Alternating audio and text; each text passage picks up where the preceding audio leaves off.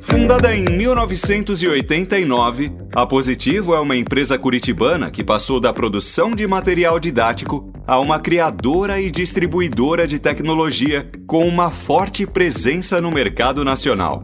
Desde softwares educacionais a tablets, celulares e smartphones, passando por automação e até mesmo jogos eletrônicos em parceria com a Disney.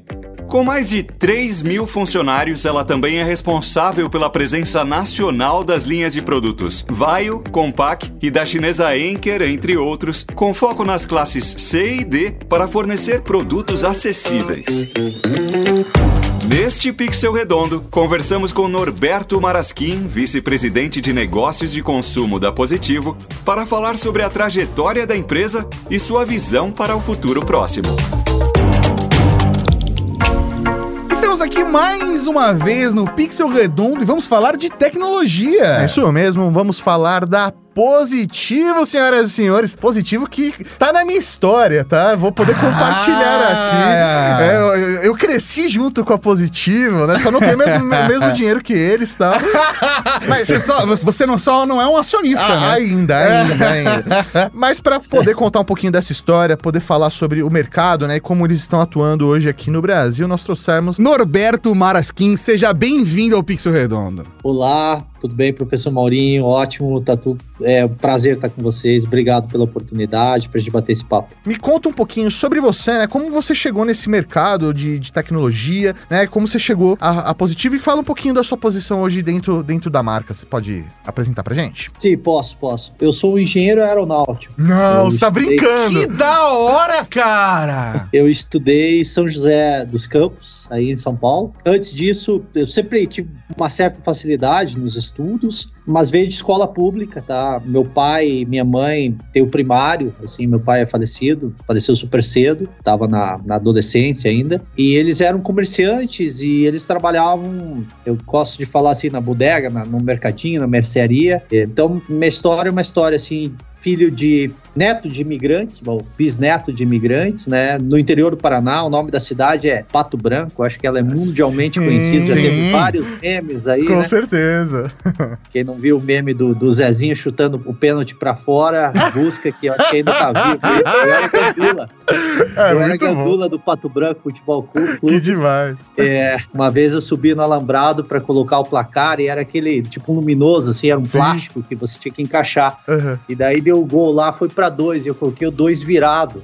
De repente a torcida inteira gritando, gandula, burro. Porque eu tinha colocado dois e parecia cinco. Então, foi um dos momentos bem difíceis da minha vida. Eu tinha que subir na tela assim e ter o número lá em cima. Então, nada. Mas aí essa facilidade de estudos, acabei entrando no ITA, que é uma universidade muito, muito legal. É uma das mais reconhecidas, né, de engenharia hoje do Brasil. Com certeza. É, tem uma seleção bastante interessante. E quem sai lá sai normalmente muito bem empregado. E eu fui trabalhar numa empresa de consultoria de gestão e estratégia e fiz carreira, fiquei oito, nove anos fazendo consultoria de gestão e estratégia, até que chegou um momento assim, eu tinha programado ter primeiro filho, nasceu minha filha, quase nasceu na Colômbia, viajei o mundo, pro- toquei projeto na Índia, Legal. é, morei em vários lugares, tá? Morei Brasil inteiro aí. Minha filha quase nasceu colombiana e acabou nascendo, ela é paulistana.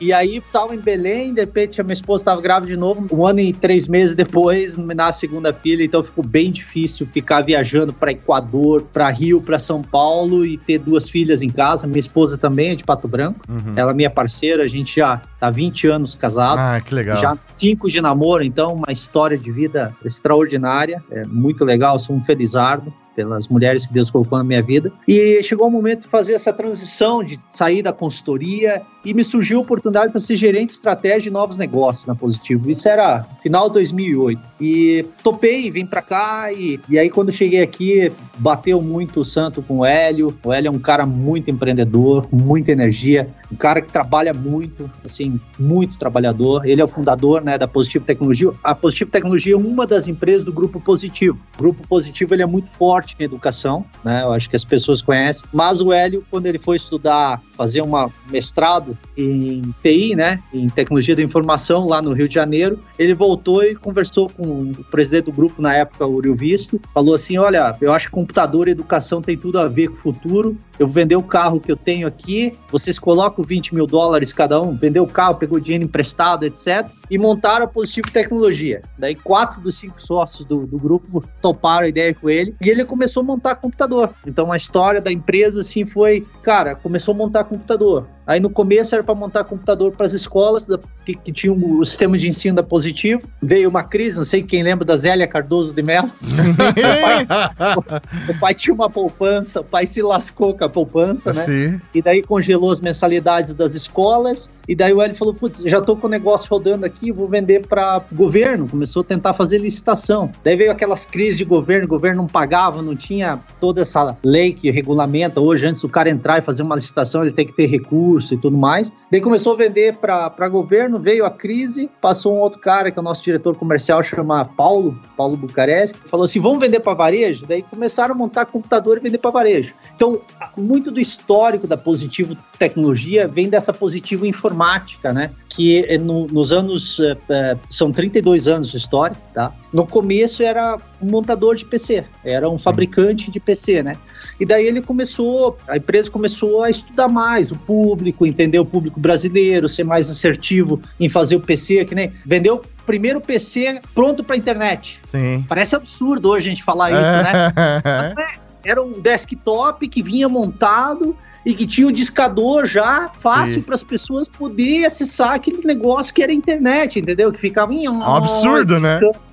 Um absurdo, né? Hoje para nós, para minhas filhas, para os menininhos de 4, 5 anos, é, é, óbvio isso, né? Sim. Mas naquela época, a nossa geração não sabia. Então, uma história que, que foi sendo foi crescendo e, e surgiu muito disso, de oferecer o primeiro PC de entrada, e a Positivo está muito intrínseca, um propósito nosso, que isso sobreviveu ao longo de todos os tempos, foi esse negócio de democratizar a tecnologia. Talvez, professor Maurinho, você, quando fala assim que a Positivo faz parte da história, muitas das pessoas que a gente encontra falam assim, cara, o meu primeiro PC foi um Positivo. Assim, então teve isso. E daí a empresa foi, teve um boom de computadores de venda e a empresa surfou muito isso até os anos 2010, 2013, né? E depois o mercado de PCs desabou, né? Se vendeu 15 milhões de PCs naqueles anos, é, no ano, né? Chegou a ser 4 milhões e meio, 5 milhões em 2016, 2017. Então a empresa ela foi obrigada a ter que se reinventar. E aí a gente teve que se reinventar em dois, dois caminhos. Um é aumentar esse portfólio de produtos. Sim. E aí eu já estava dentro, eu entrei na empresa, que nem eu disse, final 2008, então já estou indo aí para 13 Sim. anos, pessoal. É bastante de, tempo. De companhia. E aí eu estava fazendo canais, estava fazendo M&A no Brasil, né, aquisições, fusões, e aí surgiu a oportunidade de internacionalizar a empresa e, e fui para negociar a entrada na Argentina, e daí eu fui negociar um joint venture lá com uma empresa local, chama BGH,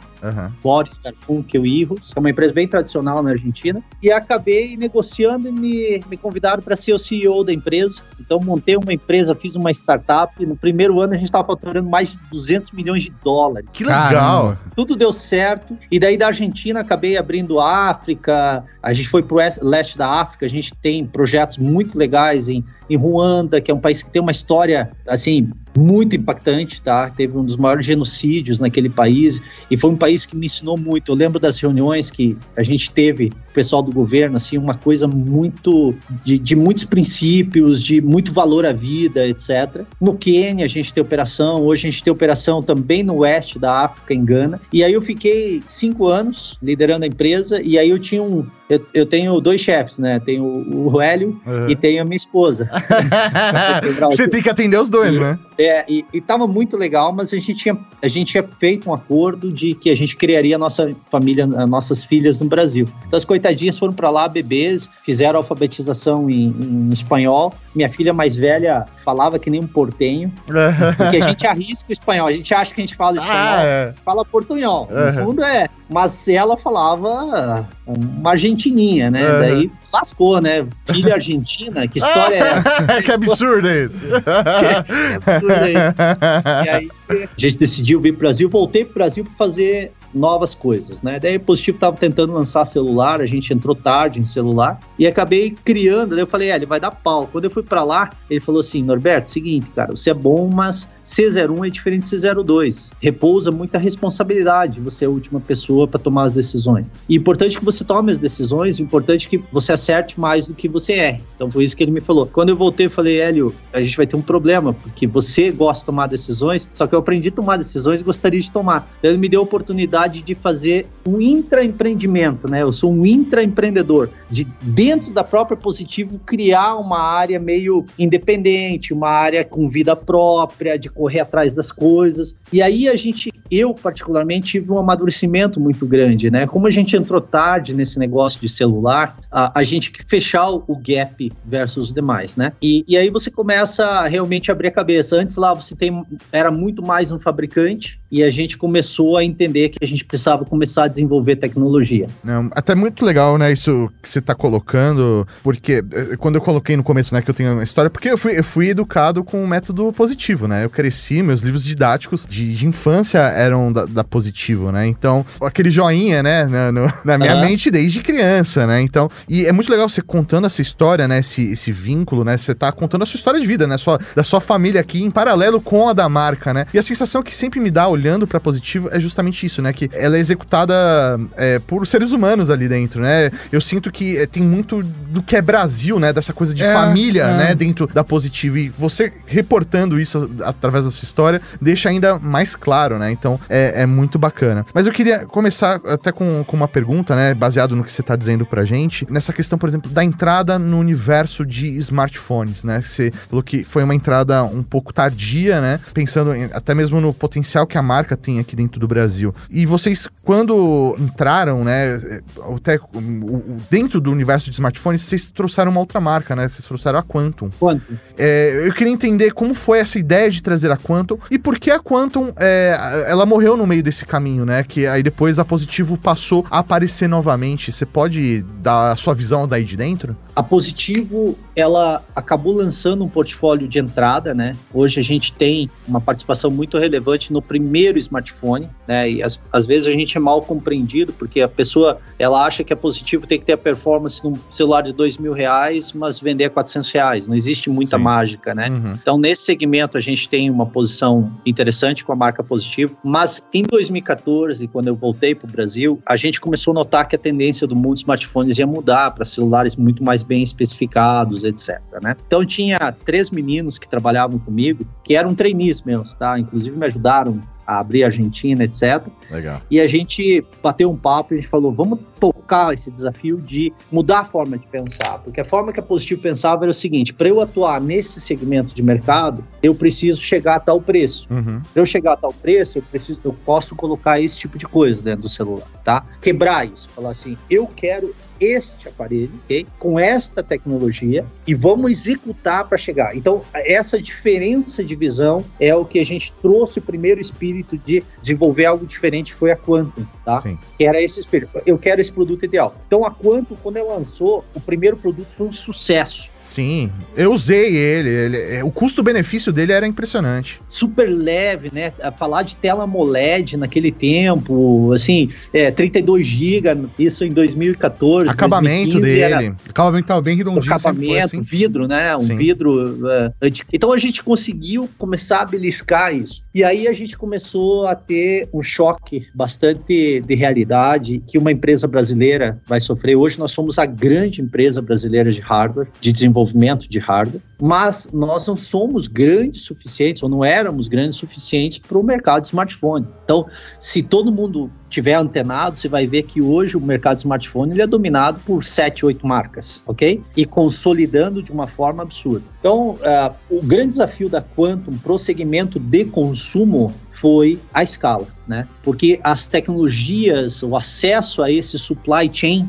ao fornecimento daquilo que nós gostávamos, começou a ficar proibitivo, porque os caras nem davam bola pra gente. Entendi. O cara fala assim, para você sentar aqui com a gente, a PO inicial um milhão e flexibilidade zero de colocar as coisas que a gente queria, um milhão de peças, entendeu? Poxa, vender um milhão de peças no Brasil é um desafio. Com É um certeza. desafio enorme, né? Antecipar todo esse dinheiro, etc. Até pensar na vida útil inteira do produto, né? Pô, ainda mais pensando em um mercado específico. Por mais que o Brasil seja um país gigante, é diferente, por exemplo, de uma marca que tá em vários países, que vai fazer um pedido de um milhão, ele vai distribuir isso em centenas de países e tá tudo bem. Um, um milhão não pesa, né? É perfeito, Tato. Acho que essa, essa observação tua é a grande observação que tem. Então, mas o espírito da Quantum foi um espírito que permeou e trouxe mudanças, né? Essa cultura. Então, o que, que nós começamos a fazer com esse espírito? Nós começamos a utilizar para o ambiente mais corporativo, de soluções. Dessa vontade de criar tecnologias, nós hoje somos a única empresa da América Latina que desenvolve um Android a baixo nível. Isso as pessoas não sabem. A Positivo Tecnologia, ela pode pegar qualquer coisa, esse teu microfone, a cadeira, Sim. e meter um Android ali dentro, Aham. fazer um milhão de testes, que é exatamente, é mais de um milhão de testes automáticos, Aham. homologar esse microfone, essa cadeira, qualquer coisa, dentro do ecossistema Android no mundo, para que qualquer aplicativo, qualquer pessoa desenvolva, rode dentro desse hardware, tá? Então, isso nos trouxe, a quanto nos trouxe isso, e, e isso nos permitiu desenvolver negócios nossos. Um dos negócios que nós devemos mais crescer no ano que vem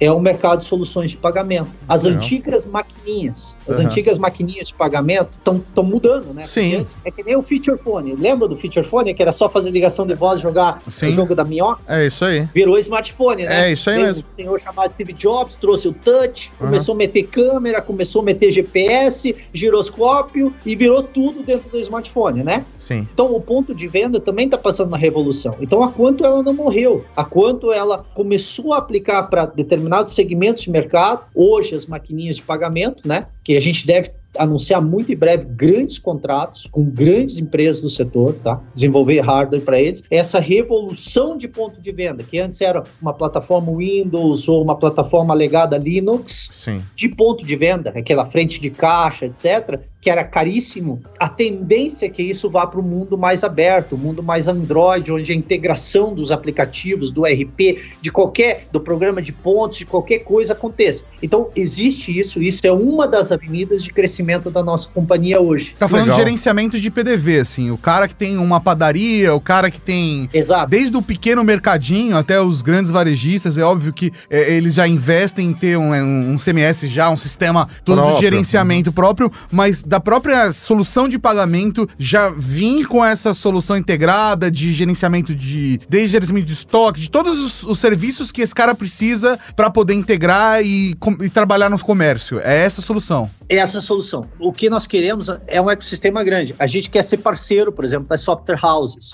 A gente não quer fazer tudo isso. A gente quer ser o grande fornecedor de hardware e tecnologia, que tudo converse com tudo num preço muito mais interessante e numa qualidade muito superior. Porque o gap de preços ali, ele é muito grande, tem muito intermediário. Então, uma Sim. empresa grande nem é positivo pode trazer. Então, essa é uma derivação Que da legal. nova positivo, né? Você vê, você planta uma sementinha lá atrás, ah, você encontra dificuldades e a gente tem que encontrar uma forma ou transpor essas dificuldades, né? E eu fico muito feliz porque realmente eu vejo um sucesso acontecendo nessa transformação da empresa. Aí você começa a fazer a maquininha de pagamento, né? E aí você fala assim, poxa, mas para eu fazer esse negócio tem que ser super seguro. Vamos dizer entre nós, o Brasil é um ambiente super inóspito, selvagem, fraude, etc. É, não, tanto que o sistema bancário brasileiro É é, um dos mais avançados do mundo, né? Isso, isso. Então, o chinês, é assim, os caras são bons pra caramba. Tem 1,3 bilhões de pessoas que trabalham um monte, tá? Aham. Engana-se quem olha a China com cara virada, tá? É o americano trabalhador. Mas o chinês não tem tantos problemas de fraude como o Brasil, porque lá se um cara vai fraudar o sistema de pagamento, a bala de prata espera ele, ele tem que pagar ainda a bala, a família tem que pagar a bala, né? Aham. porque ainda existe um negócio de que o governo tem um poder muito grande, as pessoas elas não têm eh, e não estressam. Então, isso levou a gente a desenvolver tecnologia de alta segurança.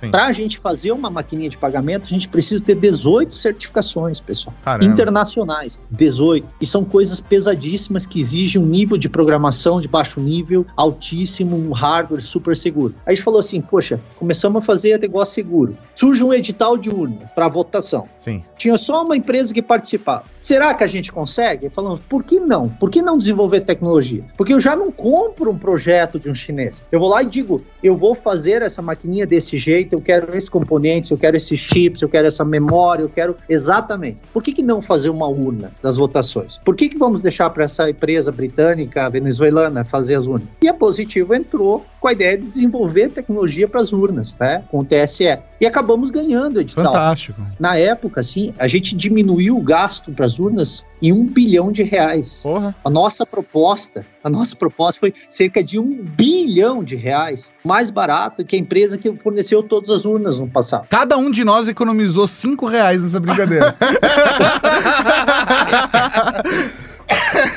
E a gente sente, mas é um tema politicamente difícil, né? É, agora tá Mas um assim- pouco mais complicado. Mas, cara, é muito importante falar sobre isso. Mas assim, e daí falar, ah, positivo é chinesa, porque teve a Lenovo que, que quis comprar a gente lá em 2000, antes quando eu entrei na positivo, mas a gente nunca foi vendida. Uhum. Aquilo que você falou, cara, a, a empresa aqui, nós somos todos brasileiros, tá? Todos brasileiros. Eu sou engenheiro, os meus pares também, o Hélio fez Federal do Paraná, a- as famílias que, que dá positivo são todas famílias, é, é- é bem o, o misto, assim, a gente tem uma diversidade muito grande, tá? A gente tem mulheres no comitê executivo, a gente tem mulheres no conselho, é uma empresa bem diversa. Acho que tem um olhar antes do SG surgir. O Hélio sempre tem uma cabeça bastante aberta para isso, tá? Então a, a Positiva ela tem esse negócio de ser genuíno nacional. E eu digo para vocês, a gente tá ficando bom na parada, tá? A gente tá começando a se dedicar e fazer coisas que realmente fazem diferença. Então para nós, para nós é um orgulho estar podendo fazer as urnas. É um projeto super desafiador, pessoal. Em termos de, de hardware, o nível de segurança exigido é tremendo, tá? Eu posso dizer para vocês que o profissionalismo do time do TSE que toca o projeto é, é assim, dá orgulho, tem coisas, tem coisas. Eu não tô politizando isso, eu tô falando lógico. tecnicamente, Aham. tecnicamente assim, nos dá orgulho fazer as maquininhas da Cielo. De ponta a ponta. Desde produção é, é, do, do silício até a da- das placas, de, to- tudo, Montagem. tudo. De, uma- de um ponto deixa a eu outro. explicar um pouquinho, que a- as pessoas confundem isso, né? Eu não faço produção de silício. Que, né, o- o- as foundries que fazem o, o silício são três e quatro empresas no mundo. Sim. Nem os chineses têm tecnologia disso. Essa é a última fronteira tecnológica. Essas brigas Estados Unidos e China, É isso, elas só né? estão esbarrando numa coisa, que é deter a tecnologia do silício. Então hoje as memórias e os chipsets, eles são feitos por empresas americanas ou aliados americanos. Co- Coreia do Sul e Taiwan. Sim. Uhum. tá? Então, se você pegar os, os fabricantes, né? Você tem a Intel que faz seus próprios chips, a AMD, por exemplo, na, na parte de PCs, ela faz na TMSC, que é a maior fabricante de chipsets do mundo, fica em Taiwan. Sim. A, a mesma coisa que a AMD faz lá, a MediaTek, a taiwanesa, Sim. que ultrapassou a Qualcomm agora, a Qualcomm fabrica lá, Sim. na TMSC, entendeu? Que é, o- que é o, o maior fabricante do mundo. Então, são pouquíssimas empresas. É aquilo que eu digo, assim, bateria. Deixa eu contar essa história rapidinho pra vocês. Sim, lógico. Porque as pessoas confundem, as pessoas acham que você não é nacional porque você não faz a cadeia inteira ou que você não agrega. Você agrega muito valor. Você sabe quem é o maior produtor de lítio para bateria do mundo? Hum, Não sei. É o nosso amigo, Bolívia, tá? 50%, 50% das reservas de lítio do mundo estão na Bolívia. É verdade. É. Até que o Elon Musk tava com um problema lá com a Ah, Bolívia. é verdade, é verdade. Deu dessa treta aí. É com o Elon Musk lá. Isso. Os outros 35% está no Chile e na Argentina. Uhum. Ok? Tá. Então o que, que os caras fazem? Vão lá no deserto Atacama, pegam aquele, aquele sal, que tem o lítio, enche um container, 10 mil dólares, vende para uma empresa. Chega uma empresa no outro, no outro país, na Ásia, ela vai separar o sal, ok? Das impurezas. Ah, tem impacto ambiental. Eles fazem, ok? Aham. Eles fazem. E fazem o dejeto do, do que é impureza, e tem todo um sistema de tratar isso daí, etc. Aí vai para outra empresa que pega esse sal de lítio e faz o enriquecimento disso para uso nas baterias. E aí tem muita tecnologia, tá bom? Certo. Muita. São quatro, cinco empresas no mundo. São japoneses e, e alguns outros, ok? Aí depois que tem esse lítio, lítio enriquecido, vai ter que ter uma empresa que vai fazer as células de lítio Sim. que é aquela que vai no carro, aquela que vai na- no, no computador. É- um formato, ele vai, ele vai fazer o, o rocambole, o bolo de rolo do Sim. pessoal lá de Pernambuco, né? E vai fazer o AN e o CAC e, e vai colocar uma plaquinha para fazer o projeto, né? A célula tem uma, tem uma parte que é o, o, o, o né? Sim. Lembra que tinha um celular de um concorrente nosso que explodia? Sim. É porque a, a película que separava é, é o bolo. Sim, tá? era muito Aquela- fina. aquela massa, ela era muito fina. Uhum. E daí dava micro fissura, encostava um com o outro e explodia a Sim. bateria. Uhum. Então, quem que falhou no processo? Falhou esse concorrente que pediu uma coisa muito fina com muita capacidade e falhou quem foi fabricar a célula porque colocou um negócio que dava microfissura e, e no final era perigoso. Então tem essa empresa, depois tem empresa que fabrica a bateria final. Então a Positivo, por exemplo, o Brasil fabrica a bateria final. O que, que a gente faz? A gente traz o projeto, né? Sim. Traz a célula e faz a plaquinha de controle e coloca o software ali para dizer, ó, se estiver na tomada, carregue até tanto. Daí Sim. você desliga para fazer todo o sistema de controle, tá? Então a gente verticalizou a produção de baterias no Brasil, mas só essa etapa final. Então o processo de fabricação final. Vocês entenderam que a indústria é gigante? Sim, sim. sim. E, e, o supply chain é muito complexo também, porque hoje em dia a gente está num cenário que tem vários fabricantes em vários países diferentes. Sim, está concentrado em alguns países específicos, mas que você tem que ter essa relação toda e a gente ainda está passando um cenário de demanda altíssima e de baixa de produção, né? Sim, sim, sim. Então, por exemplo, chipset, está faltando chipset. Vocês estão vendo que as indústrias de automóveis estão paradas. A gente recebeu aumentos de chipset de já 60% de chipsets de celular. Ai, que dó. Ah, é.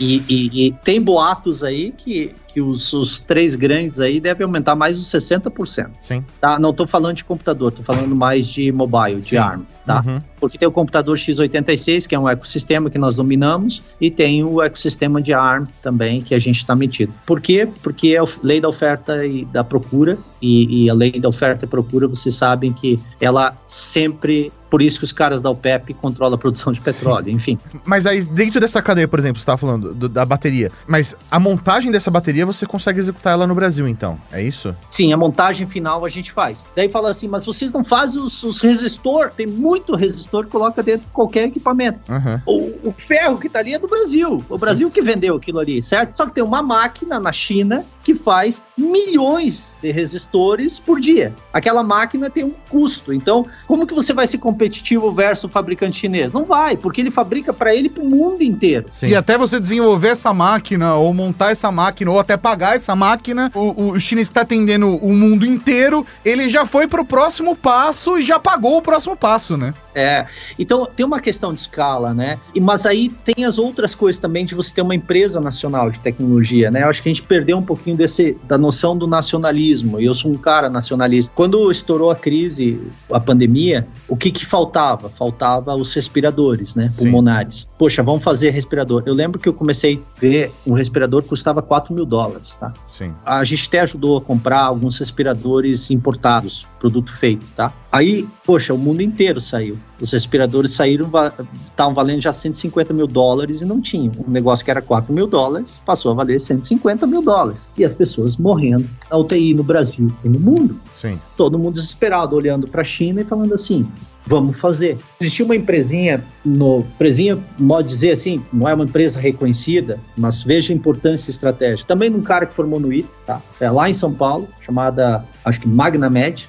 tá? Uhum. que tinha um projeto respirador. Só que os caras eram pequenos para poder fazer uma produção em massa e, e, as pessoas morrendo nas UTIs brasileiras. Uhum. Então, nós nos juntamos, inclusive o pessoal do Suzano entrou de cabeça, etc. E a Positivo foi responsável em fazer 5.500 placas para os respiradores funcionar, para a gente ter o projeto, entendeu? De fazer o procurement das peças, utilizar a escala que a gente tinha, trazer, brigar. A gente ajudou a brigar com uma empresa suíça para uma válvula pneumática. Uma válvula pneumática é para não deixar você misturar muito oxigênio, porque senão uhum. você mata todo mundo. Uhum. Sim, lógico. Uma tecnologia bastante. Então, brigar, ter essa escala, ir atrás e conseguir fazer. E graças a Deus, esse grupo que foi criado, ele conseguiu fazer 5.500 respiradores em tempo recorde e equipar as UTIs. Sabe quanto a Positivo ganhou? Nada. Nós colocamos o tempo nosso do time inteiro com prioridade máxima. Sabe o que, nós, o que mais a gente ganhou? Eu falo com a Dani Colim, que é a nossa, a nossa diretora de procurement. A gente se sente assim honrado, porque é aquele projeto que traz propósito de você Sim, existir. Sim, lógico. Né? Cara, salvar vidas e aquele desespero, assim, é algo que realmente motiva. Então. Cada respirador fez toda a diferença. Toda. E, e faltou ainda, né, tá? Sim. E faltou respirador. Eu, eu, não sei se esse projeto de vocês é o mesmo do professor Zufo aqui da USP, mas eles também fizeram um puta desespero, assim, no, no, correndo junto com o pessoal dos caninos loucos, se movimentaram com o pessoal da Poli pra montar a tecnologia própria de fazer respiradores a baixo custo, pra ser ser viável, sabe? E é importantíssimo a gente ter eh, tecnologia desenvolvida no Brasil, não só para cenários como esse, mas também para quando a gente para quando a gente não tiver num momento de crise, porque o Brasil só tem a colher frutos positivos com isso, tanto em momentos de precisamos resolver um problema, Sim. quanto, poxa, estamos num momento bacana, mas a gente tem sempre um monte de coisa para resolver, a gente tem problema de fome, a gente tem problema de falta de educação, falta de saúde, a gente tem um monte de problema de desigualdade que com certeza a tecnologia bem aplicada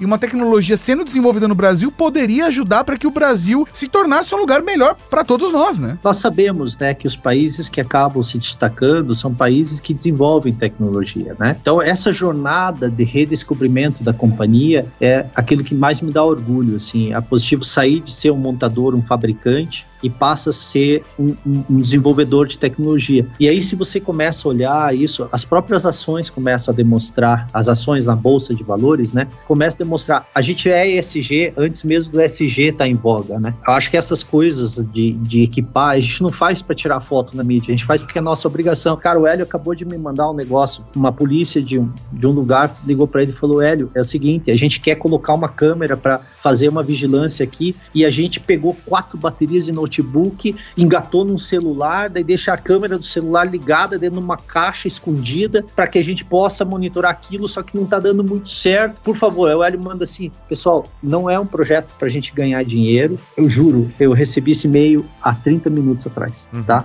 Dá para nós ajudarmos a desenvolver alguma coisa nesse sentido? É lógico que dá, entendeu? Os caras pegaram, colocaram 4, 5 baterias e, e um smartphone para tentar deixar deixar 24 horas com a câmera Sim. ligada, transmitindo para outro lugar, a polícia precisa para criminalidade, entendeu? Sim. Então tem esse propósito maior, é um orgulho acordar todo dia com meus colegas. A gente tem chineses que trabalham, nós temos escritório na China, né? E também são pessoas que vestiram a camisa da empresa, mas assim, é um orgulho acordar todo dia e ter esse propósito de fazer as coisas. Com relação ao varejo, né? Hoje eu toco os negócios de varejo da empresa, meio que também estou metido bastante em coisa de produto e desenvolvimento e procurement, uhum mas assim, minha responsabilidade maior é o varejo, consumo, mercado de consumo, né? Então a gente vem trabalhando para melhorar a qualidade dos nossos produtos. Como a gente focou muito nos produtos de entrada, então a gente oferecia sempre o melhor preço. E a gente mudou essa cabeça há dois, três anos, então você vai ver que também a rentabilidade da empresa melhora, porque você diminui o maior custo, que é o custo pós-venda e dos detratores. Eu sei que teve gente que teve experiência ruim, a gente trabalha todo dia para diminuir a quantidade de haters, né, Sim. da companhia companhia, mas eu vejo essa transformação muito acelerada. A gente está com umas sete avenidas de crescimento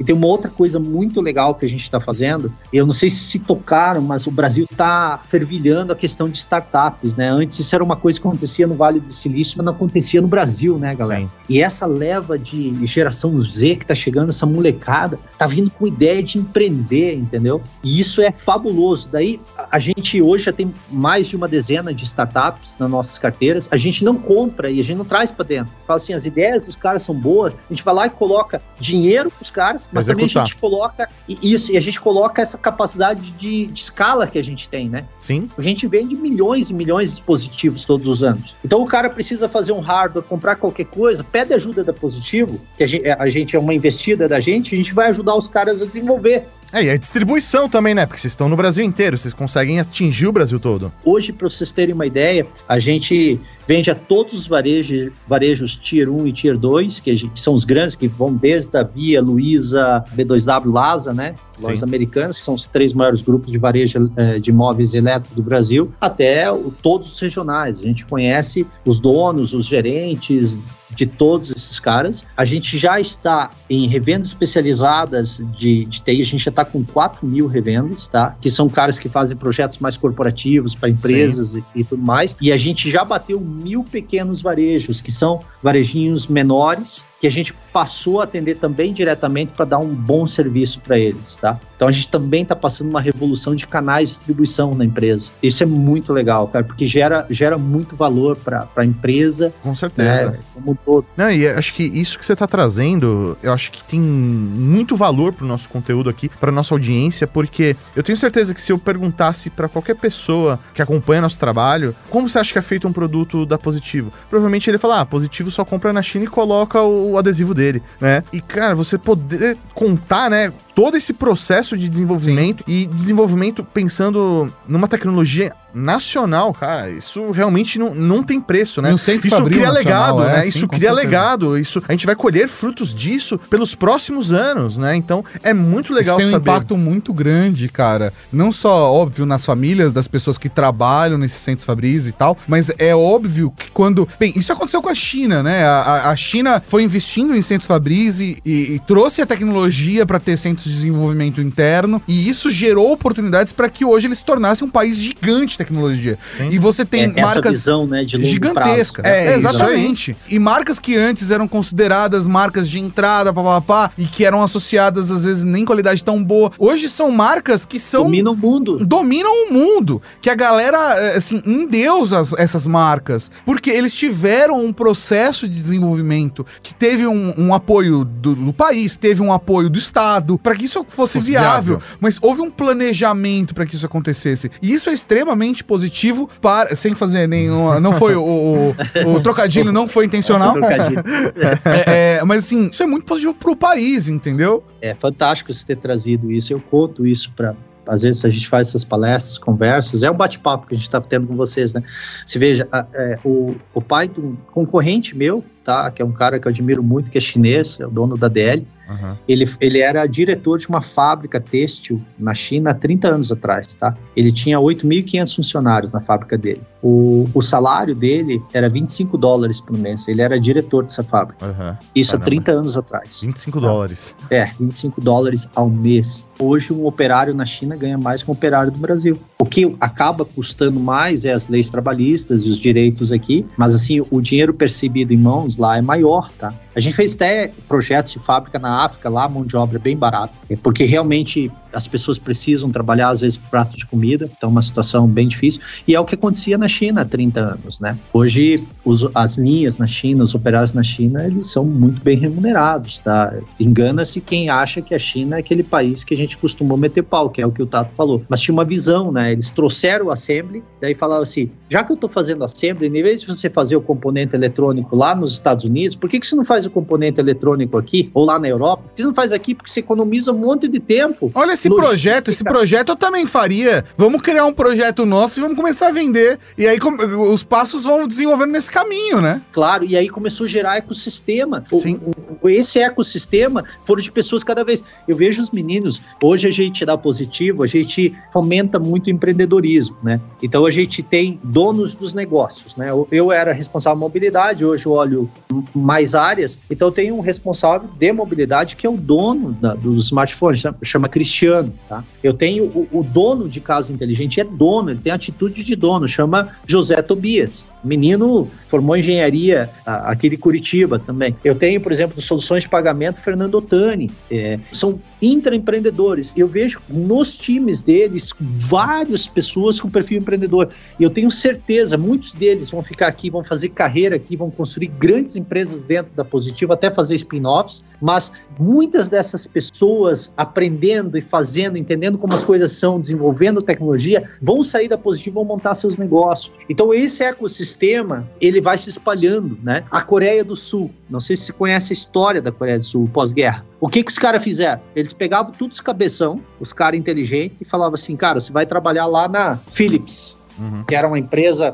Você vai trabalhar lá na Intel, você vai trabalhar lá na GM. E começaram a expatriar as melhores mentes da Coreia do Sul. Começaram com os aliados, começaram a expatriar, mandar essas pessoas. Só que todos tinham uma cláusula que depois, quando eles atingissem o cargo de gerente, diretor, eles voltariam para o país. Olha isso. Como que eles criaram a Hyundai, a Samsung, a LG, Sim. como foram, aprenderam, trouxeram para dentro. Existia um programa de longo prazo e desenvolveram todas essas empresas de tecnologia. Hoje os coreanos são dos países mais envolvidos do mundo. Sim, né? E, eles, e, e a parte dessa política, hoje a gente ainda vê, né? Que é a parte da cultura, né? Como eles estão a exportando mesma a forma eles cultura, estão né? fazendo com a cultura. Então é A cinema, cultura é muito música, forte, é. Entende? Porque daí tudo vem, né? Porque tem dinheiro, tem, tem tudo fomenta. Então vai fazer cinema, precisa de dinheiro, tem patrocinador, patrocinador? Tem. Uhum. Tem empresa forte, tem pessoas que consomem, etc. Então, eu acho que essa visão de país, a gente está no meio disso, a gente se sente bem feliz, seja fazer dentro da empresa, seja a, gente fomentar esses empreendedores, essas startups, né? Eu acho que o Brasil está vivendo um momento de startups, pessoal único. Eu acho que a gente vai colher grandes empresas do futuro. Foi o que o Vale do Silício fez nos Estados Unidos de criar essas gigantes de tecnologia, tá? Sim. A gente cada dia recebe ideias geniais de brasileiros para pedindo investimento para as ideias sair do papel. Assim, é, a, a Positivo tem um, um, um, programa de Corporate Venture Capital. A gente tem um dinheiro bastante grande alocado, tá? A gente quer investir milhões e milhões esse ano é, aportando em startups. A gente não quer mandar, a gente quer fomentar o empreendedor, a gente quer que o empreendedor vá além, entendeu? E desenvolva. Então, essa a ideia que a gente já tem muito claro. E é lógico, a gente também continua fazendo os intraempreendedores, que é, ah, isso aqui faz sentido fazer internamente, a ideia nasceu internamente e vamos fazer amadurecer, tá? Então, essa é a positivo do momento, assim, essa é a positivo que, que deve surpreender o mercado com crescimento nos próximos anos. É, essas ideias, desenvolvimentos tecnológicos vão trazer receita, vão trazer margem. Já, o último ano já subiu 100%, aí. 113 foi a margem, checando hoje mesmo à tarde.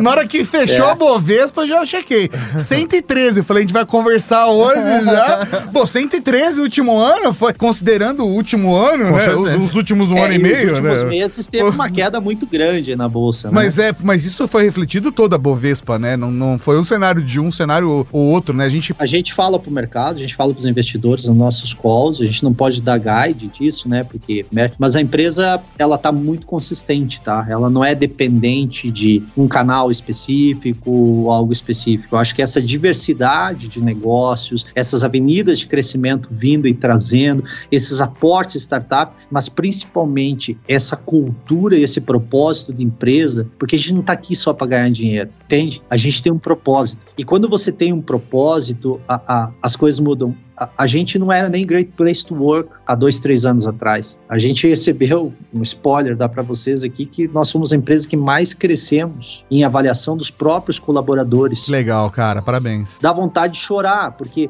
cara, é um orgulho das, das próprias pessoas que estão junto com a gente de acreditar nisso, entendeu? Acreditar que, que a gente faz diferença. Agora, a gente tem que melhorar, a gente tem que entregar um produto todo dia melhor, um produto que as pessoas amem, que a marca seja amada, que, que a gente diminua a quantidade de haters, que a gente tem esse histórico. E, enfim, é, o desafio é, é, enorme, mas eu acho que a gente está no caminho certo. E hoje a Positivo, ela, pelo que você está contando, então ela não atende somente a própria Positivo, ela atende a produção fabril de outras empresas. Caso eu queira trazer minha linha de produção para o Brasil ou meu produto para o Brasil, vocês cons conseguem fazer esse atendimento. Como que é essa infraestrutura hoje? Tá, então, vocês competem com uma Foxconn da vida. É, ou sei lá, até mesmo a gente recebeu aqui o pessoal da Multilaser. Eles também Sim. têm uma, uma, uma estrutura estrutura essa de atendimento a outras empresas. Como que é isso dentro da Positivo? A gente não chega a ser uma Foxconn, porque lá o que a gente chama de contract manufacturer, né? Ele, ele só faz fabricação, né? A nossa estratégia é um pouquinho diferente. A gente quer, nos segmentos que a gente atua, ter um, um portfólio completo de produto. Então, a gente foi falar com os japoneses para a gente trazer a marca Vaio para o Brasil. Eu queria levar, exatamente, eu queria perguntar sobre Vaio e Compaq. Muito legal você levantar essa bola. Isso, então o que, que a gente quer? A gente quer um produto premium, cara, e, e, a linha vai o que vai vir o ano que vem é top, tá? Assim, é uma coisa muito. Os japoneses babaram, porque a gente fez as propostas, os caras entraram junto em fazer design, etc. Os caras são bons, tá? E, e, e a gente definir as plataformas, a gente está trabalhando muito forte também com a Intel para que, que, que, a gente tenha o último do último, e isso é vai, é top, tá? É marca premium e a gente tem que é, cada vez mais fazer isso valer a pena. E a Vaio está crescendo uns 200% ano contra ano, tá? Então Legal. a resposta está vindo. A linha atual já é legal, a linha do ano que vem a gente deve surpreender, tá? Isso é vai. Então, então pegamos o topo da pirâmide, né? Classe AB, uhum. pessoas que prezam por design, por minimalismo, por performance, é, é isso, tá? Que é a isso última é geração. AB. É a última geração, é produto bonito. A marca Vai é linda, né? Porque Sim. a marca Vai, não sei se vocês notaram, a marca Vai ela foi a transição do analógico é, pro digital. digital sim, certo? Sim. Então ele tem a onda do analógico, sim. né? E daí o 1 e o 0 uhum. indo pro digital. É muito bonito. É fantástico. É a marca mais legal aqui. E aí a gente falou assim, a gente agora tá bem com vaio, a gente tá bem com positivo aqui no, no produto é, preço, né, e entrada. A gente precisa atuar melhor no segmento do Core 3, por exemplo, que é um segmento faixa intermediária. Então a gente foi, falou com a HP, eles também precisavam, então a gente licenciou a marca Compaq, a partir de junho desse ano, a gente começou a vender a marca Compaq no Brasil, tá? Então, a gente complementou o portfólio. Lógico que a compra dos componentes é toda centralizada por nós, né? O desenvolvimento de produtos a gente ativamente, a gente não dá para um chinês, uhum. é, tirar isso. Isso é o passado, tá? Hoje a gente fala assim, eu quero uma placa assim, assim, assim. E aí a gente contrata uma empresa especializada para fazer o, o, o, pega o reference design da, da Intel, da Qualcomm, da MediaTek, que é o chip maker, né? Uhum. Você cria a placa, daí você vai para teste e você começa a ver o stacking, que é onde estão tá os componentes, se, se é uma placa bem desenhada ou não, para melhorar a qualidade da placa, por exemplo. Estou dando um exemplo de PCs, tá? Uhum, sim. E aí a gente contrata um SI, que é um System Integrator, que me ajuda a trazer todas essas partes e pacotar todas essas partes. Mas a gente atua, a gente tem contrato direto com o maior fabricante de tela do mundo, que é BOE, uhum. tá? A gente tem contrato direto com os grandes chipmakers, e a gente faz essas negociações dessa forma, tá? Então, a empresa mudou muito. Não é que a gente vai lá e compra de um chinês, tá? A gente compra de americano, de chinês, taiwanês, de, de brasileiro. Tem muito brasileiro que vende coisa para nós. E a gente coloca tudo isso junto, tentando ter o um melhor projeto. Como estratégia de marca, a gente quer estar tá bem completo. Então, aí você já largou um grande spoiler, professor. é? Porque, porque falta alguma coisa de mobilidade, né? Sim. Então, a gente está trabalhando fortemente. Espero que a gente surpreenda a vocês em breve. É nada! É mesmo? Você, não pode nem dar um gostinho. É lógico que gente. não, Maurinho, porque aí é informação privilegiada, entendeu? Aí a galera vai lá amanhã de manhã, acorda, já compra tudo papel, entendeu? mas assim, ainda é 2021? É, certeza. É, ah, Oh, por favor, o pessoal da assessoria da Positivo, me coloca nisso é, aí que eu quero, quero ver. Quero ver de perto. vai me matar. O Leandro, que é da assessoria da, da Cicolena, ele vai me matar. Não, né? não, Leandro. Eu falei que ele não podia dar spoiler, tá? É. Mas fica aí. Não, beleza, fantástico. Beleza. Foi um spoiler sem ser um spoiler. Sim. Foi, foi um spoiler legal, um spoiler bacana. Eu já, já tô pensando aqui, já tô maquinando aqui pra... pra saber qual que é Eu vou fazer minhas apostas aqui depois. Vocês entendem? Assim, ó, pra gente criar essa transformação de companhia, a estratégia nossa, nós temos o core business. O que é core business? É computador, celular, tablet, ok? Certo. Então a gente tem que cada vez ser mais forte nisso, ganhar escala, ser competitivo, trazer inovação, posicionar essas marcas, entregar proposta de valor para os diferentes públicos-alvo. E esse esse é o core, tá? Em paralelo, nós temos que fazer essa transformação de companhia. Essa transformação de companhia é o fomento da ideia da Quanto, que eu expliquei para vocês, que está derivando para outras coisas. É os projetos especiais, como a Urna e outros projetos que estão saindo. Tá? É, é tecnologia educacional para equipar todos os colégios e fazer toda essa transformação nos colégios. Tá? É, é um trabalho melhor com os nossos clientes, que a gente não faz bem. É um desenvolvimento cada vez maior do, do, do online e do, de, desses canais. Nós fizemos uma transição muito forte na pandemia né, para os canais online. Então, todas essas avenidas de crescimento, elas vão transformar a empresa e trazer novas fontes de receita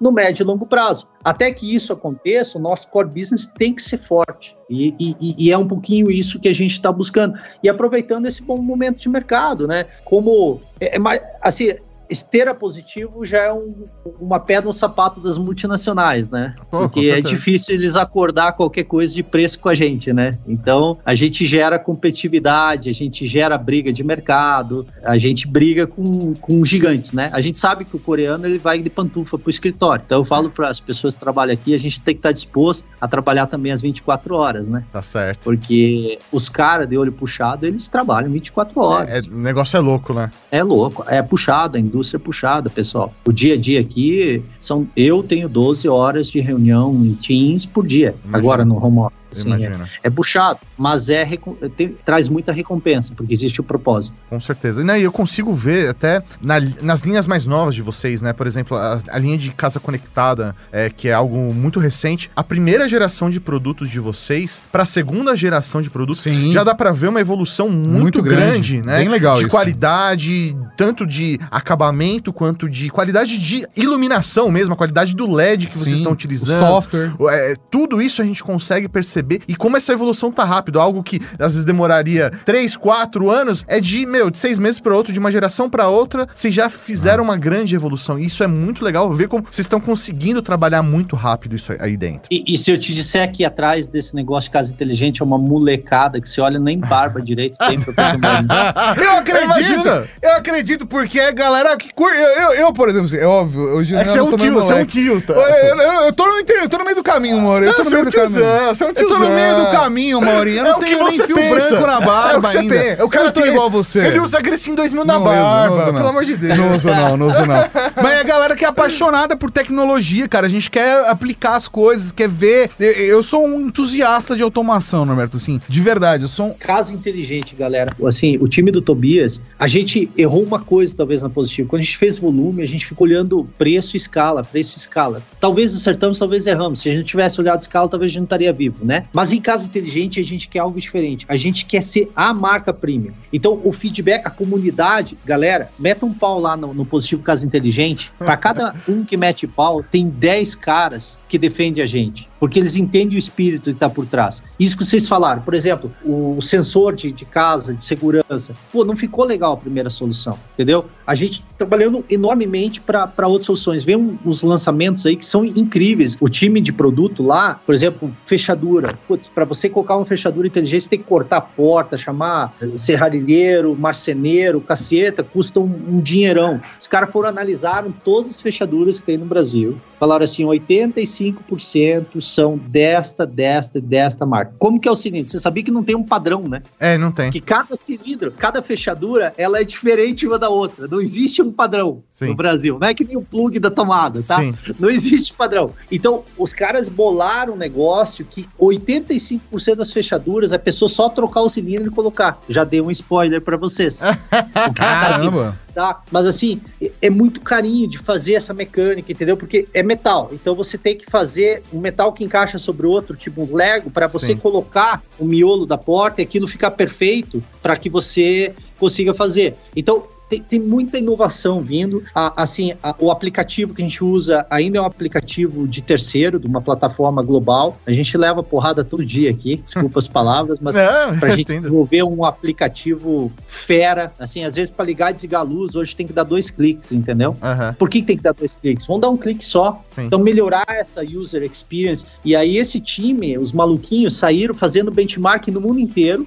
para ver quem é o melhor cara de câmera do mundo, melhor aplicativo de câmera, quem é o melhor cara de ilu- iluminação. E aí trouxeram tudo isso daí e agora tem, a gente tem uma área de 50 desenvolvedores aqui, tá, pessoal, de software, e tem um time gigante, o nome do Guilherme, é Guilherme, o diretor que toca isso daí, junto com o Tobias, desenvolvendo esse aplicativo. E o Hélio tá em cima da gente, fala, vocês não vão atrasar esse negócio mais, vocês têm que lançar e a gente vai ter que subir a nota, porque o nosso aplicativo iOS já tá com nota 4 e 7. Aham. Mas o da Android tá 3 e bolinha. Vamos subir Tá. esse negócio. A gente tem que subir para 4 cacetadas. Então, a gente tem que ter o melhor aplicativo do mercado. A gente trabalha assim, tá? Tem um Legal. objetivo muito claro. Então, mas aí, quando vocês quiserem falar, ver esse negócio de casa inteligente, chame o Tobias para fazer uma Com entrevista. certeza. Vai ser um prazer, com que- Com certeza. certeza. Ele, ele, ele, ele é um entusiasta e é um, é um cara que vira a noite trabalhando também, ele e o time, e, e é fantástico. Com certeza. Fantástico. Eu acho que aí a gente tem chance de ser uma marca super reconhecida, que as pessoas falam assim, ó, quero fazer automação na minha casa,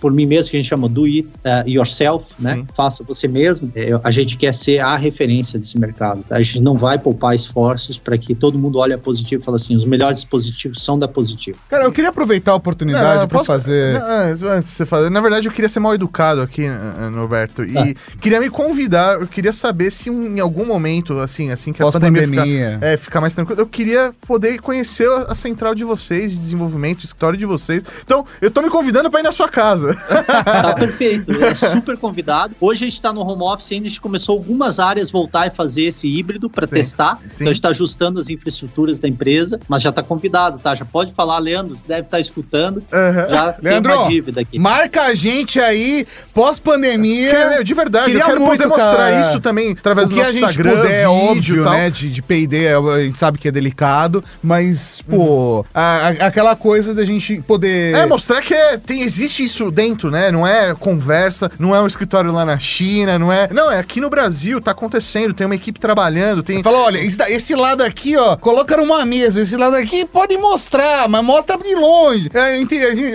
a gente poder mostrar o ambiente, trocar É ideia, isso aí. conhecer, pelo menos a gente ter a experiência. É isso, porque a gente, é bem te- legal. a gente teve essa experiência, por exemplo, na Ásia, quando a A gente, foi gente pra já Taiwan. teve, é. Entendeu? Então, é, é, ter isso no Brasil, porra, cara, eu quero poder, poder mostrar isso também aqui no Brasil, sabe? Então, estou me convidando, se for possível. Legal. É, assim que possível, se der, a gente gostaria de visitá-los mesmo. E o grande conhecimento tá nas pessoas, tá? É isso dessa molecada ter ideias e ir atrás, e executar. E eu até tava falando no desenvolvedor que tá fazendo as maquininhas, ele falou, cara, eu- eu- eu- ele não trabalhava com a gente, ele ele falou assim, bicho, eu hoje me sinto o cientista, porque eu, eu chego na minha casa e tá em home office, eu falo assim, tem 10 máquinas, uma diferente da outra, e eu sou responsável em desenvolver tal coisa. É, ele falou, antes era tudo intangível, né? Porque normalmente os programadores fazem o software, mas fica meio intangível. E aqui tem esse negócio do hardware, tá perto, etc. Mas enfim, Fantástico. só para dar um pouquinho essa visão de, de orgulho de empresa, é verdade. Você sabe que a gente fala de coração e a gente realmente tá tentando fazer tá tentando melhorar, tá? Eu acho que a empresa, ela tá mostrando isso, tá? Perfeito. E só o, o voto de confiança que a gente vai chegar lá, tá? Ah, maravilhoso. É, eu te cortei, né, Tati? É, desculpa, não, na verdade, não, eu quero fazer uma última pergunta, até porque a gente não quer estourar o seu tempo. Inclusive, muito obrigado por ter, por ter cedido esse tempo pra gente. Mas eu tenho uma pergunta pessoal que eu. assim, todo mundo que já vendeu ou vende Chromebook, eu faço essa pergunta que eu quero entender essa lógica. Eu acho o Chromebook um, um produto fantástico, porque ele é um produto com um custo baixo, que ele é um produto que é mais acessível e é um produto que você consegue, que tá brigando lá fora muito bacana, de um jeito muito forte em vários mercados, principalmente com a galera que é estudante. E eu sei que existem várias iniciativas de distribuição aqui no Brasil, papapá, mas eu sinto que o Chromebook tem uma dificuldade maior no Não Brasil. pegou, né, no Brasil. Parece que no Brasil tem uma barreira mais forte. Eu não sei o quanto disso é custo, o quanto disso é falta de incentivo. Ou o Google, né, que não, não É, vende eu, o eu queria entender o seu ponto de vista. Ou às vezes você vai falar, tá, tu- você tá errado, o Chromebook tá vendendo demais, ó. 50% do meu faturamento no último mês é Chromebook. E eu não sei. Entendeu? Eu, eu queria que você me explicasse seu ponto de vista com Chromebook. Pode levar dois minutos, pode demorar quatro horas pra responder, não tem problema. Eu queria entender. Ou não precisa responder, fala, É, não fala, tem ideia. é, não tem ideia. É uma pergunta difícil. A gente tem Chromebooks no portfólio. Uma dificuldade que a gente sente em Chromebook é que é um ecossistema muito restrito. Deixa eu tentar explicar isso para vocês. A Google, ela precisa dar o suporte. E a Google, por definição, ela falou: eu vou dar suporte a dois caras no mundo, tá? Para Chromebook. Então pegou uma Foxconn, tá? E pegou um outro cara e, e colocou os esforços ali, uma decisão de companhia, né?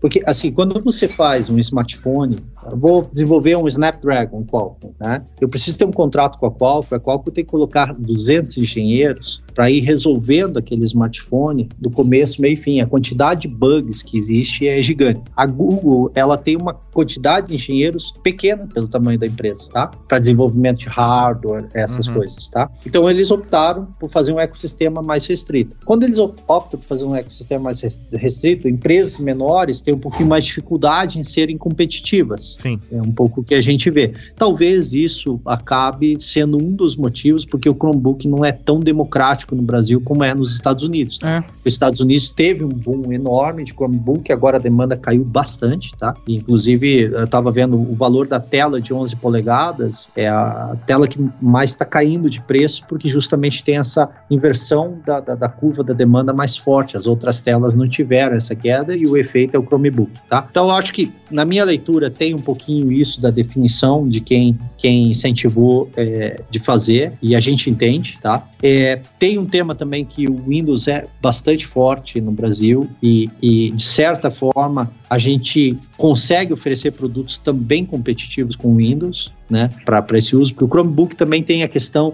de, do, do, do acesso à internet. Muitas das escolas públicas do Brasil têm muita dificuldade, a nuvem, né? Uhum. Então não existe essa infraestrutura É, ou não tem infra pra segurar todo mundo conectado, né? Exato. Então, e, e são, são fatores todos somados, né? Lógico, vai uma escola de ponta, às vezes a infraestrutura é melhor, mas nem todas as escolas particulares do Brasil têm uma boa infraestrutura de internet, você Sim. sabe disso, uhum. né? Então, eu, eu acho que passa também por temas de infraestrutura, passa por coisas do ecossistema, mas é um produto que deu certo e não tenho dúvida que ele vai aumentar a pegada com o tempo, tá? É, não, eu, eu torço muito por isso, porque a gente vê lá fora é Chromebooks de 150, de 200 dólares, né? Putz, a conversão disso, óbvio, mesmo com um dólar caro, né? É uma coisa que, putz, seria a gente ver aqui no Brasil um computador de. Um, um Chromebook de mil reais, um Chromebook de 800 reais, Sim. né? É, pensando ainda fabricado, montado aqui no Brasil, a gente, com o incentivo certo, conseguiria ter uma máquina relativamente barata e que conseguiria é. atender uma demanda e ajudar na democratização da tecnologia tecnologia cada vez mais, ajudar na educação tecnológica, que é algo que vai impactar na vida do Brasil daqui a 20, 30 anos. Como a gente estava falando de outros aspectos, isso vai impactar no Brasil daqui a 20, 30 anos, não do agora, né?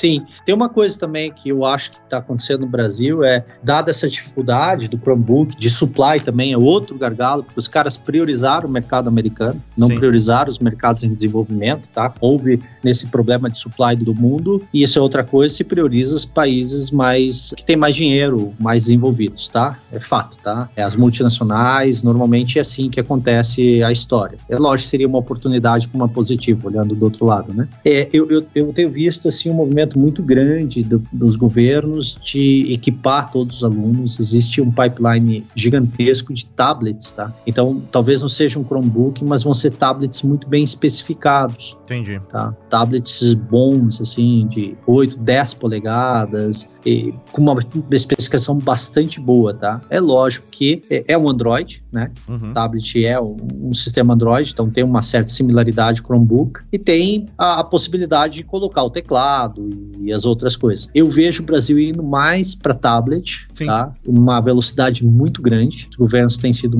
bastante assertivos nisso. Então a gente espera aí um boom tecnológico de equipar os alunos das escolas públicas do Brasil nos próximos seis meses, um ano muito forte, tá? Coisa que não aconteceu no início da pandemia e eu espero e torço para que isso aconteça, né? Porque se imagina colocar tudo, todo, todos os brasileirinhos poder ter um mínimo de conexão e Nossa. quantas ideias, quantas ideias essa molecada pode trazer, né? Quanto isso vai impactar no futuro do Brasil, né? Isso, essa digitalização, porque a gente fala, nós somos no meio de tecnologia, a gente fala muito geek, né? Vocês também, mas imagina aquele cara que tem um smartphone super de entrada para casa inteira, onde a renda da família é um salário mínimo. E isso é a coisa, eu acho que mais triste, né? Porque estão brigando até prato de comida. Eu, eu não veio numa situação tão paupérrima assim, mas minha família era pobre, né? Minha família vendia o café da manhã para comprar o almoço, né? E é difícil porque eu agradeço muito a Deus determinadas pessoas surgiram na minha vida para me dar oportunidade. Puta, eu não tinha grana para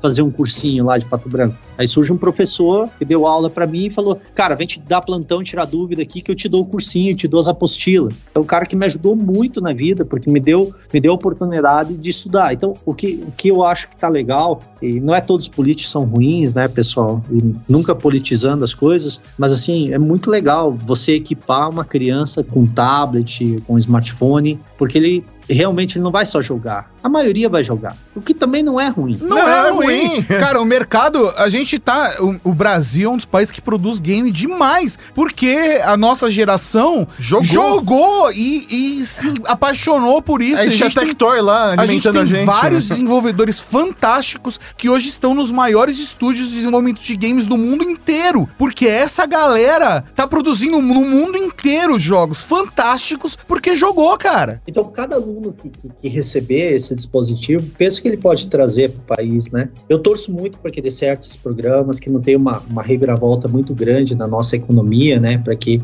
os estados, municípios consigam realmente equipar as escolas, a responsabilidade de educação é deles, né? E trazer esse futuro mais, mais igual para todo mundo. Eu acho que dá oportunidade. Tem muita gente que nasce pobre tem muita capacidade, tá, cara? É igual que o cara que nasce rico, só que a oportunidade do cara nascer rico é maior que o cara nasce pobre. O que a gente tem que fazer como sociedade é dar oportunidade para todo mundo. É lógico que você, o, trabalho deveria ser a diferenciação entre as pessoas, né? Quem está com mais vontade de trabalhar, etc., teoricamente que um pouco melhor, né? Se ele é cara inteligente, etc. Mas a gente tem que fazer o mesmo ponto de partida, né? A gente tem que equilibrar Claro. o ponto de partida, né, cara? Claro.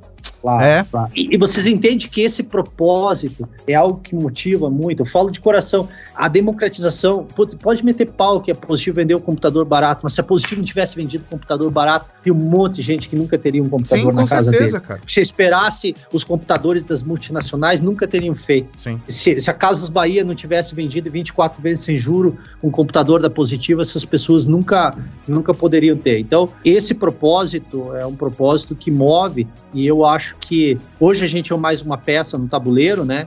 E no tabuleiro global, mas essa brasilidade, essa esperança de um Brasil melhor, de mais ser mais igual para todo mundo e oportunidades, é algo que a gente realmente acredita, tá? Perfeito. Fantástico. E, Norberto, antes da nossa gravação aqui, você tinha dado um, um spoiler aí pra gente sobre o que a gente perguntou, né? Como, onde tava, né, o, o escritório da Positivo, né? Eu Perguntei se você estava em São Paulo, se você estava em Curitiba. Aí você falou, né, sobre os escritórios e falou, mas tem um negócio vindo aí. Você não vai me deixar dormir com, sem essa aí.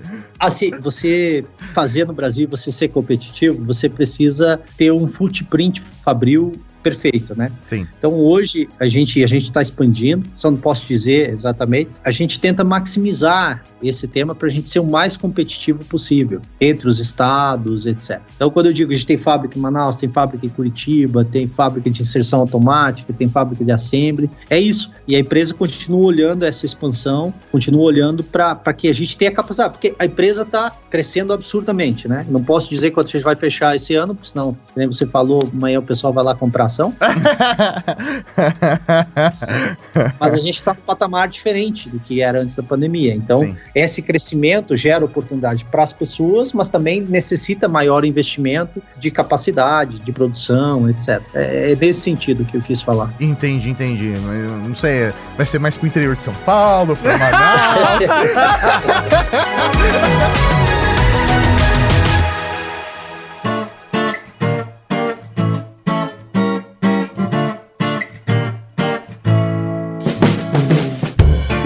você gostou desse podcast? Compartilhe ajude a Podosfera a crescer.